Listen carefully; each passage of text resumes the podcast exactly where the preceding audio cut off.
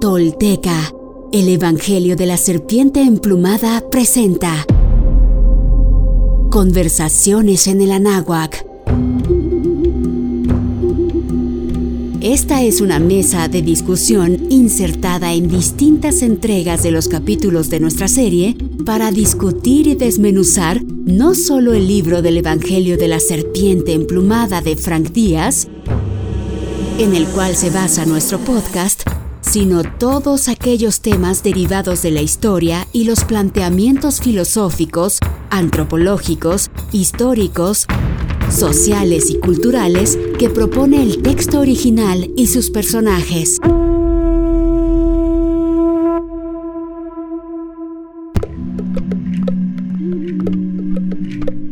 Hola a todos, muchísimas gracias por acompañarnos en esta cuarta mesa, cuarta mesa ya de conversaciones en el Anáhuac. Lo saben ustedes, es esta serie eh, de mesas de plática, de conversación abierta que estamos incluyendo dentro de la serie Tolteca, el Evangelio de la Serpiente Emplumada, que bueno, hemos venido desarrollando ya desde hace unos buenos meses en el podcast. Estamos ahora mismo a la mitad de nuestra segunda temporada de este podcast que eh, va narrando una historia sin duda épica, pero que también involucra de manera muy clara elementos que tienen que ver con las culturas de la náhuac, eh, con el tema de la toltequidad y con muchos temas, incluso muchos de ellos muy profundos y todos sumamente actuales que viven en nuestro México y en el planeta entero. Yo soy Kairi Tedla y me da muchísimo gusto darle la bienvenida a la doctora Lilia Durán González. Ella es creadora y directora del programa Módulos Educativos donde, entre muchas otras cosas, psicóloga, doctora en psicología por supuesto, y además una persona que tiene largo camino andado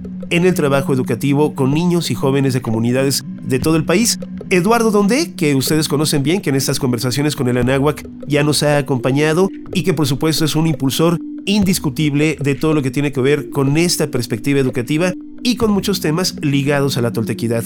Eh, doctora, bienvenida, buena tarde, gracias por acompañarnos. Buenas tardes. Eh, Eduardo, igual, Buenas tardes. Y pues hoy hemos decidido juntarnos, eh, doctora Eduardo, para platicar de un tema que nos parece muy importante, no solo en el contexto de lo que hemos venido revisando en el podcast. Ahorita poco antes de empezar eh, con este podcast platicábamos con Eduardo de que justo la serie de Seacatultopilzin Quetzalcoatl que hemos eh, transformado en esta adaptación eh, para audio desde el libro del Evangelio de la Serpiente Emplumada de Frank Díaz, pues está en ese momento en el que el personaje principal ha sido ya proclamado, establecido como el Señor de Tula, y que en este contexto empieza a involucrarse con todos los aspectos, diría yo, Eduardo, de la calidad de vida de la gente dentro de Tula, de ese atolán, de esa ciudad, y bueno, principios que luego se van eh, ampliando, magnificando o maximizando hacia todo el Anáhuac, que ya hemos explicado en estas mismas conversaciones lo que es el Anáhuac.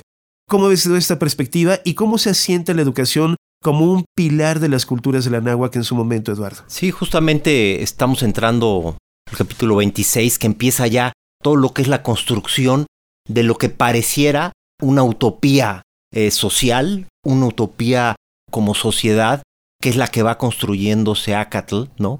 Un ser pues prácticamente iluminado, un ser muy avanzado con un nivel de conciencia muy elevado, que es llevado a gobernar un territorio de entrada a una ciudad, la capital de Anáhuac, y que a través de ella influye a lo largo del territorio, y que va y empieza a construir aunque había un legado anterior, empieza a reformar estructuras y a crear realmente lo que es el, nivel más elevado a nivel eh, sociedad, a nivel organización como Anáhuac, eh, en todos los aspectos, ¿no? Desde el tema de leyes, desde el tema educativo, desde el tema de guerras, desde el tema de, de herencias, ¿no? Se meten todos los aspectos a dictaminar de una forma relativamente simple pero llena de sabiduría cuál sería la mejor forma de, organizar una sociedad para que florezca en todos los sentidos, no solo a nivel material, sino también a nivel eh, emocional y espiritual. Claro, en la conversación que tuvieron en la mesa 3, Frank, Alejandro y tú, Eduardo, y, y esto va enfocado a una pregunta para la doctora, se hablaba de que un elemento fundamental del reconocimiento de una autoridad tenía que ver con el merecimiento. Y el merecimiento sin duda es consecuencia de un proceso educativo de años, doctora, dígame si me equivoco o está bien, en el sentido de que en estas culturas, y hablo desde olmecas, zapotecas, mixtecos, mayas, por supuesto, teotihuacanos, por la información que tenemos, y hasta Tula, y luego después con los mexicas, pareciera ser la educación desde muy pequeños en distintos ámbitos de la vida, de la espiritualidad y del conocimiento, lo que rige la vida de los jóvenes y los niños. ¿Es, esto correcto? Sí, así es. O sea, como lo, menciona claramente en el libro, eh, Seacatl se enfoca muchísimo a la educación, entendida como educación, no como instrucción.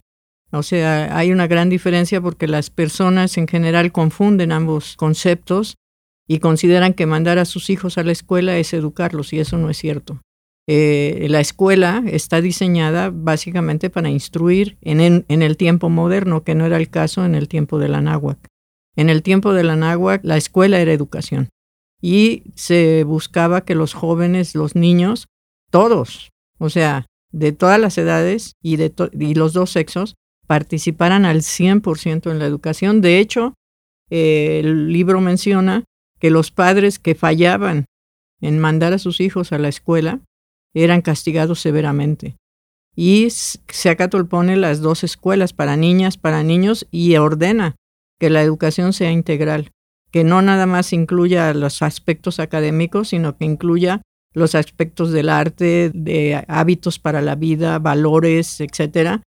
el arte de la guerra también es una cosa que, que se hace ahí. La, la salud, la, la preparación de alimentos, etcétera. O sea, es una educación completamente integral. No es un aspecto aquí, un aspecto allá, sino que se, se busca la integralidad en la formación de los niños y jóvenes. Y que además todos tenían que ir a la escuela. Claro, y además de la integralidad, entender también el espacio de estas escuelas como un espacio alternativo a la educación de la familia, ¿no? Había una asociación, eh, pues básicamente indivisible entre estos dos espacios para que esta integralidad se lograra y para que estos individuos, hombres y mujeres, pues también pudieran vivir y desarrollarse en estas culturas que tenían otros parámetros. Ahora, el modelo educativo para ir trayendo este legado al presente, que es algo que a mí me interesa resaltar en lo particular, que ustedes han desarrollado en estos módulos educativos donde retoma desde la náhuac y desde estas culturas qué elementos, doctora, y los, trae al presente. Estamos totalmente hermanados con, con, lo que se menciona en la cultura de la náhuac la base es el respeto. Esa es, la base es el, hilo rector de todo lo que se hace en los módulos. Y nosotros manejamos conceptos, cuatro conceptos eh, básicos y uno genérico que atraviesa a todos, que son la autoestima, el construir una visión de futuro para el niño, la socialización, ¿no? el manejo de estrés y la perseverancia, que son los, los cinco pilares que manejamos en los módulos y que se, manejan, se manejaban también en la cultura de Anáhuac. Y, el, y la, la construcción es que el niño se reconozca como un ser único, valioso y con capacidades extraordinarias, que se reconozca como una persona que puede en el mundo ejercer su influencia con integralidad y pero sobre todo con respeto, respeto a sí mismo en primer lugar y respeto a los demás y respeto a la naturaleza. Claro. Eduardo donde luego de lo que la doctora acaba de decir tan puntualmente, parecería hasta ingenuo preguntar, porque la respuesta parece muy evidente, pero me parece importante que tú nos, nos lo clarifiques. ¿En qué ha fallado entonces no solamente el sistema educativo en México hasta ahora, sino también un poco la perspectiva que las familias tienen hoy en pleno siglo XXI, 2021, ¿no? De cómo se debe educar a los hijos, cuando hace miles de años teníamos ya estos parámetros tan claros en la cultura mesoamericana.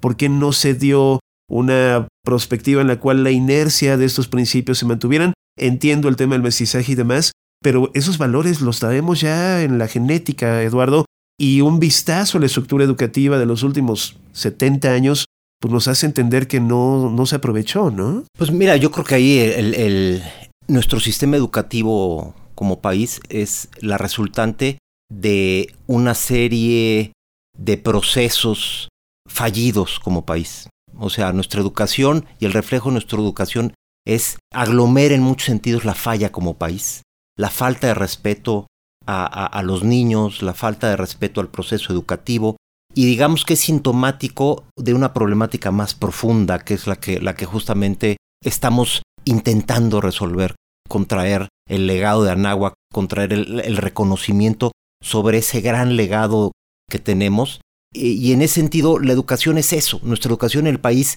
tan criticada, con justa razón, con justa razón, porque ha dejado de ser ese proceso de, de igualar oportunidades y permitir que aquel que por mérito quiere subir, suba, ¿no? Ha dejado de ser eso. Ha dejado, o sea, la esencia del merecimiento que era la base de la náhuac en nuestra sociedad actual no existe. ¿Por qué? Pues porque el sistema educativo privilegia a algunos contra otros y falla en general a nivel nacional, ¿ok? Porque cuando, cuando el sistema público es de tan pobre calidad en tantos sentidos, pues evidentemente también el privado no tiene una presión para subir. Entonces, este, hemos fallado en ese sentido profundamente. Y, y lo más lamentable es lo que apuntas. ¿Por qué teniendo una herencia con tanta sabiduría y tan avanzada en su tiempo, estamos donde estamos? Y entonces yo lo que te diría es, lo primero es que hay que reconocer cómo es posible que no nos demos cuenta lo avanzado de nuestra herencia cuando tenemos la joya educativa que creó Anáhuac.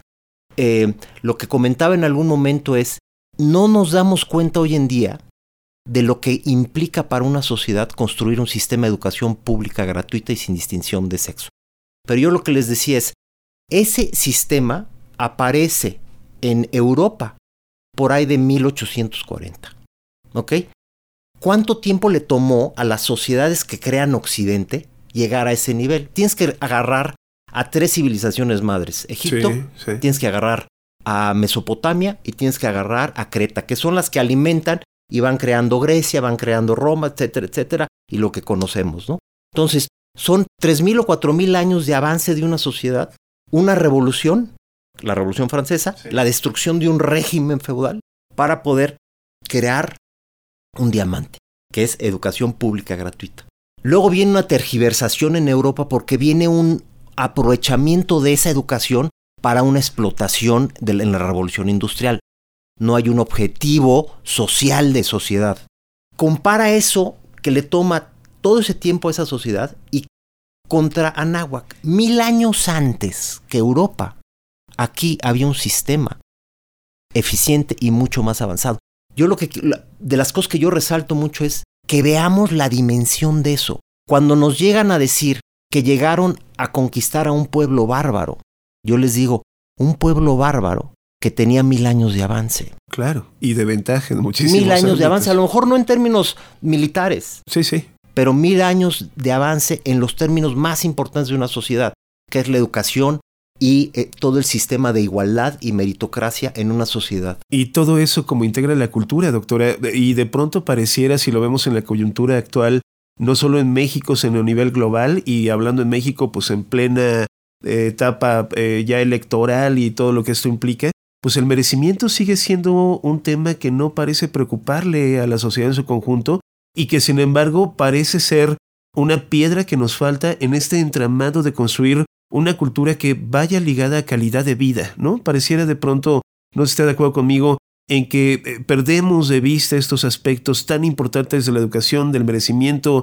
eh, y por supuesto de la efectividad de nuestra sociedad y sus estructuras, a partir de que hablamos muy poco y entendemos muy poco y trabajamos muy poco por la calidad de vida en nuestro contexto inmediato. En esta coyuntura, ¿qué podemos hacer al respecto a través de la educación? Pues lo que estamos haciendo nosotros.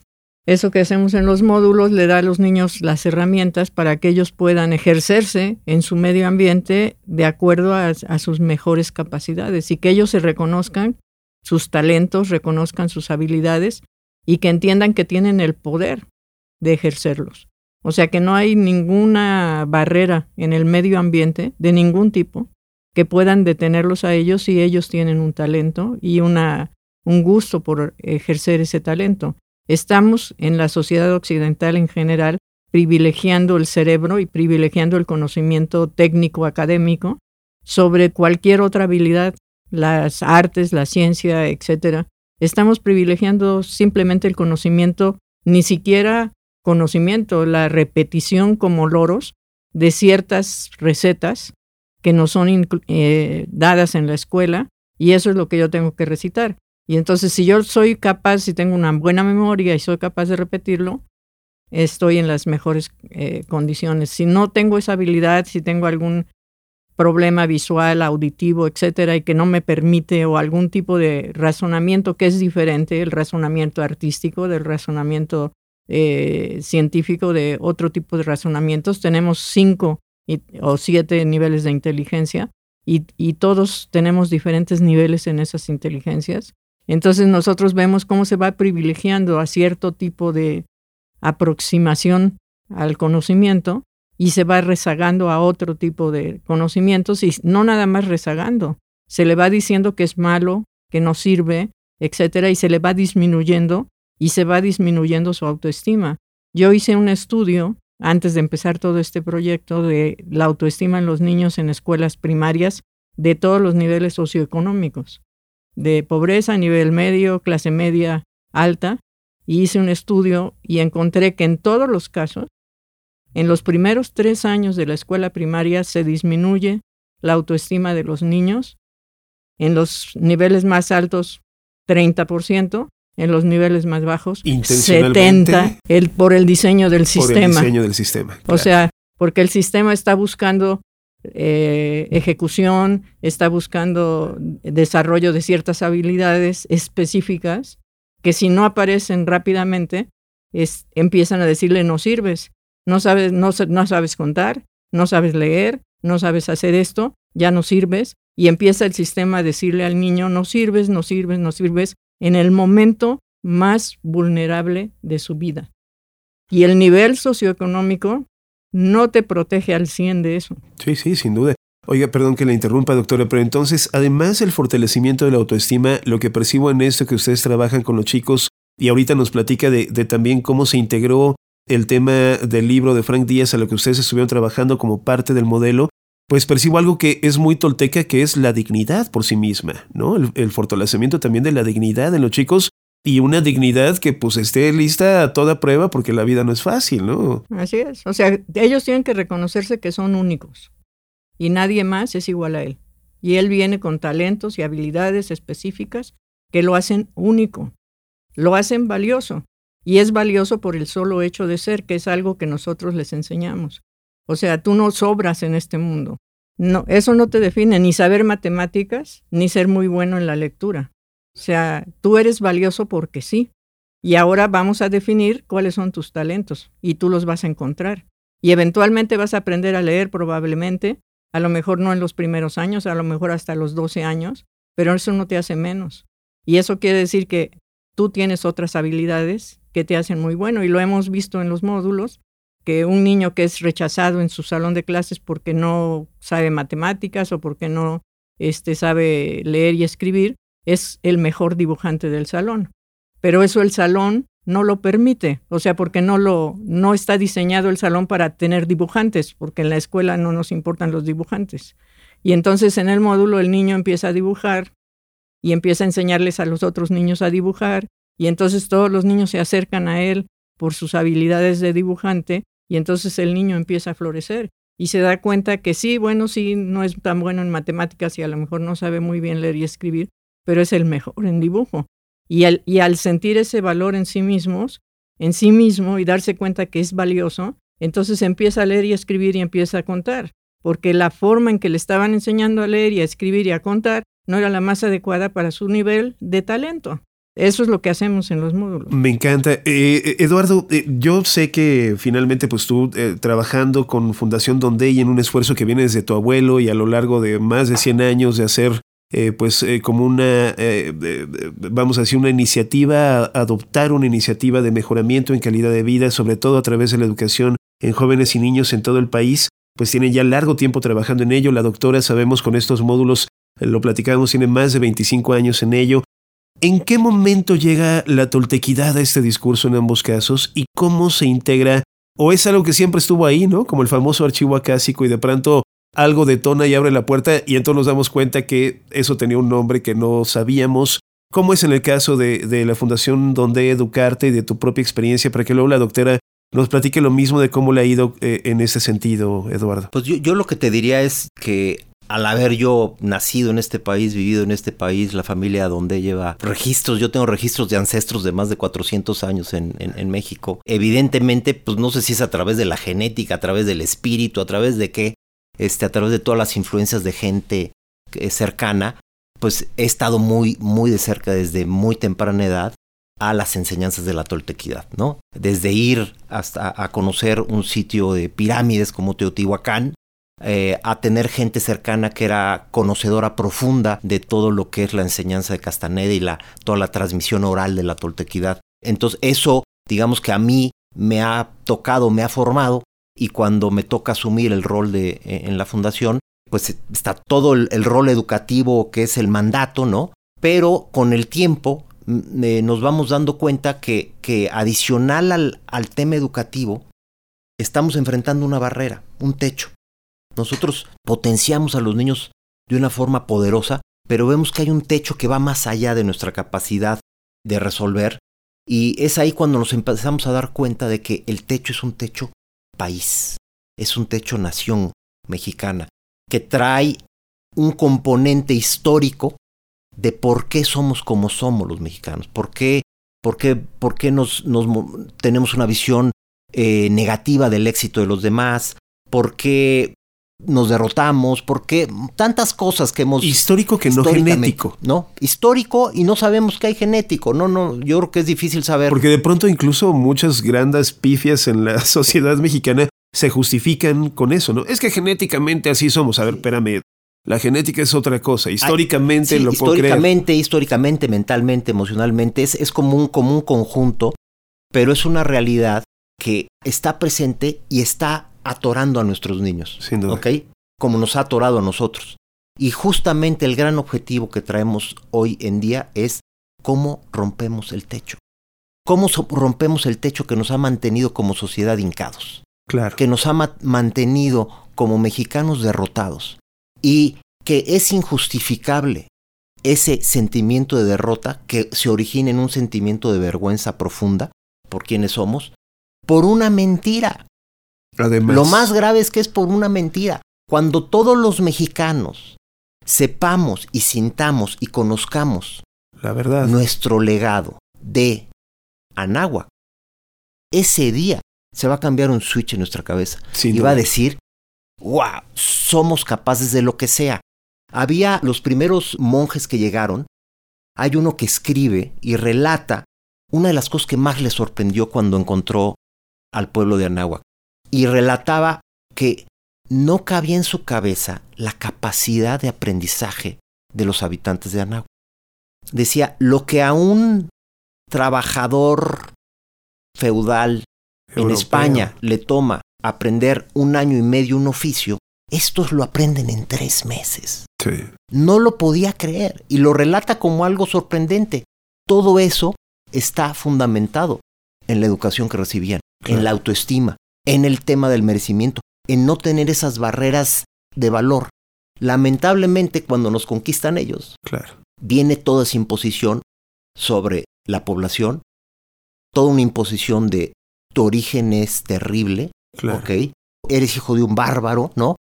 Casi antropófagos, eh, sacacorazones, politeístas, todo un compendio de mentiras. Sin duda. Que fueron muy buenos vendiéndola y haciéndonosla creer no la creímos por completo. Y por eso estamos donde estamos. Y son muros que te acompañan, Eduardo, para todos lados. No importa dónde vayas, vienen contigo esos muros. Y que, y que hay que reconocer una cosa. En la independencia no se rompió. Claro. Sí, sí. Es tiempo de verdaderamente terminar con la conquista. Claro. Es tiempo de acabarla con la conquista y es responsabilidad de todos los que habitamos hoy esta nación y los que están en Estados Unidos y Centroamérica de reconocer nuestro, nuestra identidad, nuestro legado de Anáhuac, para finalmente ponernos de pie y saber que somos lo que dice Lilia, seres valiosos con capacidades extraordinarias y seres únicos. Claro. Doctora, además del tema psicológico, del tema educativo, usted tiene muchos años de trabajo de investigación en distintos ámbitos, pero además se dio a la tarea de desmenuzar con un grupo de psicólogas y en trabajos de grupo que usted organizó, desmenuzar este libro de eh, Frank Díaz, El Evangelio de la Serpiente Emplumada, la historia alrededor de Seacatl y todos los elementos fundacionales de las culturas de la Nahua que por lo menos en este libro, que es un libro, se reflejan, pero hay muchos otros libros y muchas otras investigaciones que respaldan lo que Eduardo nos acaba de decir. ¿Qué, qué se derivó de ese, eh, vamos a decir, desmembramiento de todo ello y cómo se integró eso luego a las dinámicas educativas con los chicos en los módulos? Estamos empezando apenas porque este proceso lo empezamos en enero del año pasado, 2020, y ya sabemos qué pasó en, en marzo, ¿no? Entonces, eh, pero el, efecto, eh, yo en lo particular soy, como Eduardo, eh, desde toda mi vida he estado en contacto con estas culturas, he sido estudiosa de ellas, de lo que existía en ese tiempo y lo que nos decían en ese tiempo. Yo visitaba las pirámides y visitaba he visitado todos los sitios arqueológicos de México y cuando mis hijos eran pequeños los llevé a todos lados. Y a mí no me convencía nada de lo que decían los museos respecto a lo que ahí sucedía, ¿no? o lo que supuestamente ahí había sucedido. Entonces yo, había una cuestión, como dice Eduardo, en las células, no genética, ¿no? sino en la historia celular, porque al final yo vengo de mi madre y de mi abuelo y de mi tatarabuelo y no sé qué, que también estuvieron en el Anáhuac, ¿no? Y me, heredaron eso en las células. Y entonces yo sentía esa conexión con eso. Entonces, el libro, por supuesto, es un libro genial, que, que, que es el primer libro que yo, he que yo he conocido porque he estudiado mucho de estas cosas, pero es el único que me da una línea de tiempo es el único que me pone en contexto absolutamente todos los pasos de lo que fue la cultura y que me da la dimensión clara de lo que fue esa cultura. ¿no? Porque yo me acuerdo, le decía Eduardo, cuando inauguraron el Museo de Antropología e Historia, y fui, fue una de las primeras gentes que fui ahí, y vi esa maqueta gigante que ponen del mercado de Teotihuacán, y no lo podía yo creer, ¿no? O sea, se me enchinó el, cuerpo. Dije, esta era una cultura supremamente avanzada. O sea, si esto tenían, este, o sea, no eran bárbaros, definitivamente. Entonces, ahorita con el libro, empezamos el trabajo con las psicólogas a leerlo. Lo leímos a lo largo de cuatro meses, tres meses, capítulo por capítulo, y fuimos sacando lo que cada una de ellas representaba para ellas eso. Era una lectura individual, cada quien leía el capítulo, sacaba sus propias ideas, hacía una presentación de lo que habían encontrado y después abríamos el foro para eh, juntar lo que las personas habían visto. Yo al principio tenía muchas dudas de empezar este libro de esa forma, porque pensaba que las, las eh, personas no iban a estar listas o que no estaban interesadas. Simplemente, o sea, no era su tema, no era algo que les llamara la atención, no sé qué. No podía yo estar más equivocada. O sea, fue un, una explosión de las, la mayoría de las psicólogas. Habrá algunas que se quedaron atrás como media confundidas, pero la gran mayoría, la gran mayoría florecieron. Y lo que decía Eduardo, lo que, lo que más se oía cada vez que veíamos un capítulo era, ¿Y por qué no nos habían dicho esto? Claro. Una que dijo, yo ahorita voy a ir a reclamarle a mi maestra de cuarto año porque me dijo puras mentiras y a mí me dijo esto y me dijo el otro y, aquí estoy viendo que esto no era, no era verdad. Claro. Entonces, y empezaron a, a redescubrir los ritos y las cosas que sus familias hacen todavía, ¿no? Más en el sur que en el norte, porque estas son psicólogas que están en todo el país. Este, de, de ritos que todavía, o sea, 500 años después todavía tenemos esos ritos. Claro. ¿No? Entonces eh, empezó a, florecer la toltequidad, que no sabían que estaba, que estaba oculta, pero que empezó a salir. Entonces eso es lo que estamos experimentando ahorita. Y luego ellas en este proceso pues están trabajando en las sucursales de fundación mientras se abren las escuelas y estamos compartiendo ese mensaje con nuestros colaboradores en sucursales y estamos teniendo el mismo efecto. ¿No? Me parece increíble, Eduardo. Y además de esta labor, sumando esta labor que hace eh, la doctora Durán con todas estas psicólogas y con todos estos chicos, este, pues de este lado también y de manera simultánea hemos querido emprender otras misiones, hemos eh, trabajado contigo y, en ese sentido me place decir que de manera personal he podido aportar a este proyecto del podcast de Tolteca el Evangelio de la Serpiente Emplumada, que además llega en un momento coyuntural en todos los sentidos, Eduardo. No solamente porque yo percibo, incluso desde la política y desde el poder en nuestro país, una rara intención por desinformar e incluso manipular la historia a favor de ciertas eh, actitudes y agendas políticas en particular, sino porque en términos globales también el mexicano tiene o debería de encontrar una posibilidad de reidentificarse a sí mismo. Entonces el momento en el que llegamos con este podcast, en el que este libro eh, cobra fuerza en muchísimos ámbitos, en el que la doctora integra perspectivas que ella ya tenía, pero que luego eh, entendemos como teltoquidad, todo esto está sucediendo, diría yo, justo como debe suceder cuando la doctora mencionaba lo del libro de Frank. Yo siempre he creído en lo personal que hay personas, canciones y libros que llegan a tu vida en el momento correcto, sin que tú los hayas pedido, y justo para aportar lo que necesitas en ese momento. Todo eso está sucediendo ahora mismo. ¿Por qué? ¿Y cuáles son las perspectivas de futuro que tenemos con proyectos como este, estas mesas de conversación en el Anáhuac, el podcast, el trabajo de los módulos y tantas otras cosas más que tenemos ganas de hacer. Sí, mira, yo llevo muchos años en este tema de, tratar de dar a conocer lo que a mí me, me pasma de, asombro y me, y me enorgullece. Entonces son pues más de 13, 14 años tratando de expresar, oye, somos originarios de una cultura extraordinaria, muy avanzada, actual, que nos serviría como una solución a tantos problemas que hoy vive esta sociedad y durante muchos años era como pregonar en el desierto, como dicen. Y de repente, eh, a mediados de 2019, empieza a moverse algo, no te puedo decir por qué, de dónde venga. Están las profecías que hablan de estos tiempos, ¿no? Este, pero, pero, y las profecías claramente dicen que en estos tiempos empieza a suceder el retorno de Quetzalcoatl. Bajo qué forma no lo sé, pero claramente empiezo yo a ver algo que llevo haciendo durante años y no hay ninguna resonancia, y por el contrario, de repente, la resonancia se magnifica como nunca en la vida. Entonces, creo que ha llegado el momento, el momento del despertar, del reconectar con nuestra, nuestro gran legado. Lo siento, lo palpo, y veo que además, este esfuerzo que está haciendo la Fundación, yo veo que hay muchas, muchos esfuerzos por otras personas que están conectando en ese mismo lugar y están en esas mismas. Eh, ojalá podamos cada vez unirnos más, porque tendremos más fuerza para, para lograrlo, pero veo que ya llegó el momento.